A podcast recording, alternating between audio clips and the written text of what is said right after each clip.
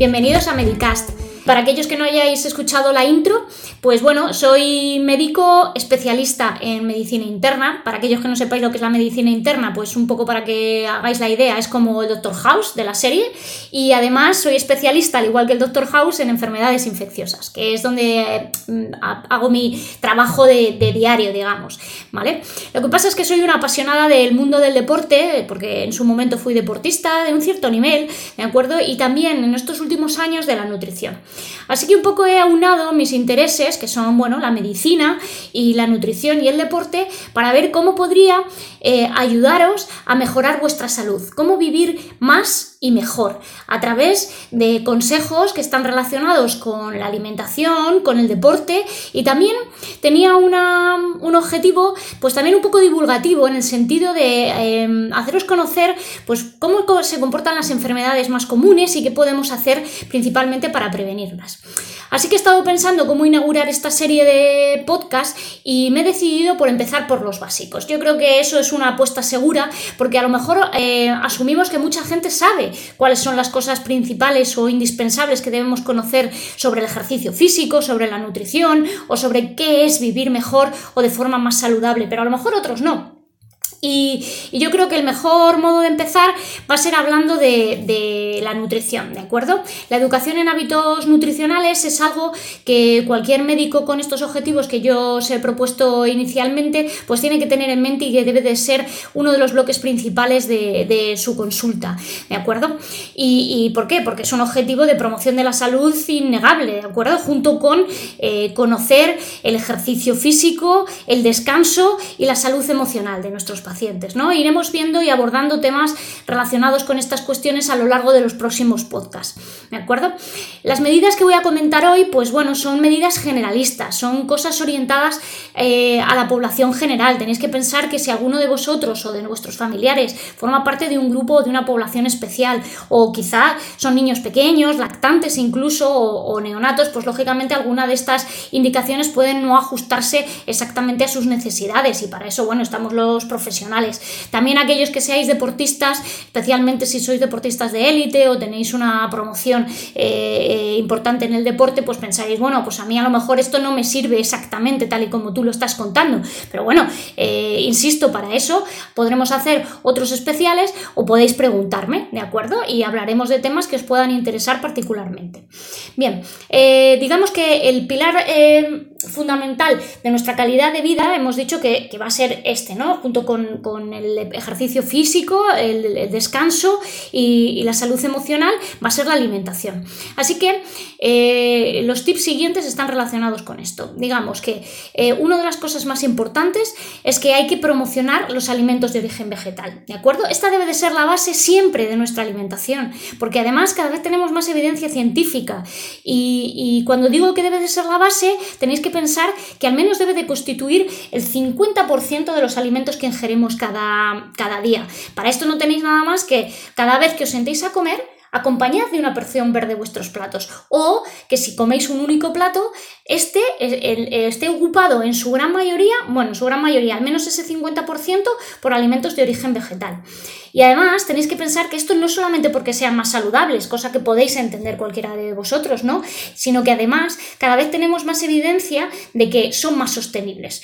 Em, para apoyar esta idea, cada vez las sociedades científicas y las revistas de medicina hacen más hincapié en esta, en esta información. Es decir, que debemos proporcionar información a nuestros pacientes que no solamente sea de calidad y basada en la evidencia y para mejorar nuestra calidad de vida y disminuir nuestro riesgo de enfermar, sino también, si es posible, hacerlo más sostenible para el planeta. ¿De acuerdo? Eh, de hecho, fijaos, la semana pasada en uno de los artículos del British Medical Journal había un análisis sobre las recomendaciones dietéticas de diferentes sociedades nacionales, ¿no?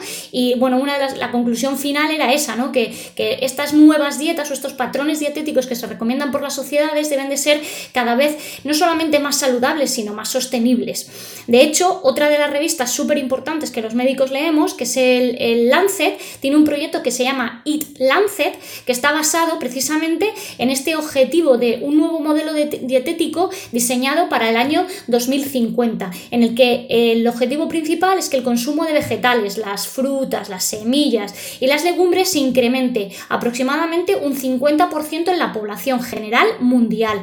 Pensar que eh, nosotros vivimos en un ámbito en un ámbito privilegiado, pero que esto debe representar a la totalidad de la población mundial. Y para eso es importante que además también se base en, en alimentos vegetales. Así que si ya hemos rellenado un 50% de nuestro plato, nos quedaría la otra mitad del plato, ¿vale? Así que para conseguir que este plato fuera saludable, debería repartirse en otras porciones calóricas que estén representadas, donde estén representados, pues mirad, los granos enteros, ¿de acuerdo? Las semillas, las legumbres y, y en cantidades modestas otras proteínas de origen animal.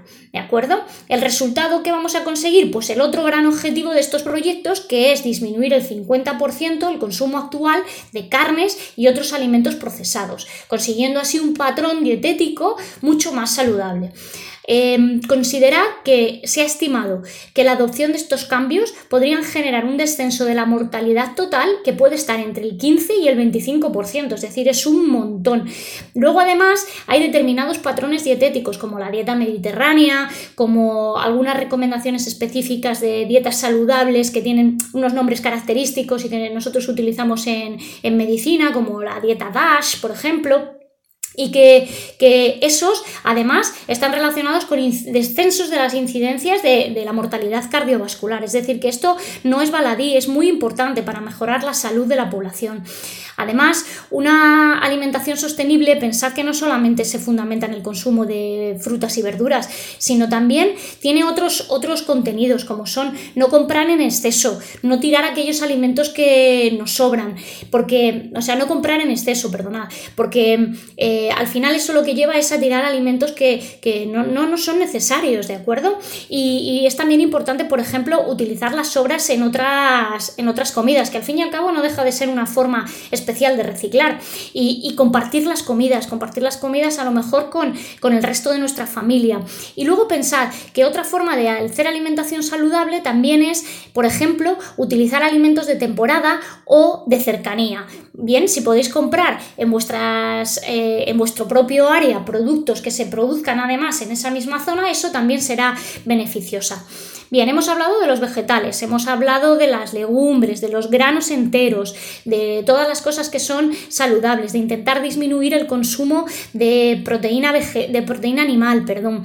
Y nos falta qué, beber, ¿no? ¿Qué, llevaría, qué bebida llevaría un patrón eh, saludable? Pues exclusivamente agua. Y este es uno de los temas que los que me conocen ya saben que eh, soy muy pesada con él y es el tema del alcohol. Tenéis que intentar abandonar el consumo de alcohol de vuestra, vuestra dieta. Es perjudicial en todos los sentidos. Y si bien es verdad que unas cantidades moderadas de alcohol, que, em, que esto queremos decir cuando hablamos así, los médicos, una unidad de bebida en el caso de las mujeres y dos en el caso de los hombres, de vino en particular, puede tener un cierto efecto protector desde el punto de vista cardiovascular, el resto de los efectos deleterios que tiene el consumo de alcohol no justifica su consumo, ¿de acuerdo? Está relacionado con una mayor incidencia de problemas, em, de problemas psicológicos, ¿de acuerdo? De trastornos del ánimo, de deterioro neurocognitivo, de agresiones, agresividad, ¿de acuerdo? Y por supuesto de riesgo cardiovascular, uy, perdón, de cáncer,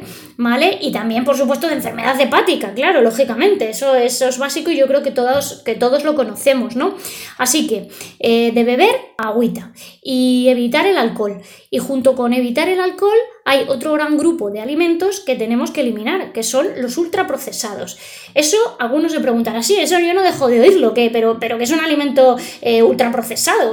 Pues bueno, fuera de, definiciones estrictas aplicadas a la nutrición y a la dietética, pensad que cuando uno de nosotros dice esto, hace referencia a los platos precocinados, las bebidas eh, refrescantes o, o, yo que sé, gaseosas, si queréis decirlo así, los snacks, las galletas, los dulces, todas esas cosas de dulcecitos que van en, en, bolsitas los helados, los batidos, los zumos industriales, los cereales. Bueno, los cereales eh, van suplementados con cantidades ingentes de, azúcar, claro, los comerciales y los que no vamos a decir nombres aquí. Eh, y bueno, ya hemos hablado también del alcohol y así una infinidad de productos. Pensar que comer es comer comida, lo que toda la vida nuestras madres han hecho en las casas, nuestras abuelas, comida de verdad. ¿De acuerdo? Es tan fácil y tan difícil como eso. Pero esto nos lleva a que comer es un, es un acto social, ¿de acuerdo? No solamente es, pues voy a hacer la mitad del plato las verduras y luego voy a juntar los granos y no sé qué y voy a tener aquí una maravilla última para, mejorar mi salud. Comer también es compartir buenos momentos con la familia, con los amigos eh, o, contigo mismo con un poquito de música o un buen libro por las mañanas si es lo que te gusta disfrutar. Y, y si ninguno de nosotros pensaríamos que vamos a arruinar un acto, un acto de estas características, un acto social de este valor con malas compañías, pues también hay que intentar pensar en evitar las malas elecciones cuando, cuando comemos, ¿de acuerdo? Pero de todas formas tampoco hay que obsesionarse, porque si un día, pues yo qué sé, se te va la pinza y haces una mala elección, pues chico, a la siguiente ya la harás buena, o al día siguiente, no pasa absolutamente nada. ¿De acuerdo? Y no hay que martirizarse por esto, ¿vale? Y luego intentad incorporar a los más pequeños de la casa en todas estas eh, actitudes y en todos estos conocimientos, ¿de acuerdo? Y que participen en la elaboración de las comidas, porque eh, esa, esa, educación en relación con los hábitos nutricionales saludables les va a quedar para siempre. Ellos aprenden por imitación, ¿no? Y no hay mejor educador en este caso que los padres con los que, con los que conviven o la familia con la que conviven. Aprenderán además las recetas de la familia y a cocinar casero desde pequeñitos, ¿no? Y esto junto con, esto es un legado, ¿no? Que junto con el deporte y la cultura o, la lectura para mí en concreto son dos cosas indispensables que no, que no tienen precio y que gracias a Dios yo he vivido en mi familia y a la que se lo tengo que agradecer también, ¿no? Em, bueno, cuando hablamos en este podcast lo hacemos siempre con la más rigurosa y estricta evidencia científica. Para aquellos que podráis ser, más avanzados, he pensado que voy a ir dejando también unos artículos donde podráis leer y contrastar esta evidencia, ¿de acuerdo? Para aquellos que tengáis más ínfulas de, conocimiento, os guste y podáis desentrañar la literatura científica de forma rigurosa y veraz, ¿de acuerdo? Y los tendréis abajo en el podcast. Bueno, hasta aquí un pequeño tip sobre alimentación saludable. Espero que lo hayáis disfrutado y si tenéis alguna pregunta, pues me las podéis dejar en comentarios o también si queréis os podéis pasar por mi Instagram que es arroba amaya y bueno, pues ahí estaré para vosotros. Muchas gracias. Chao.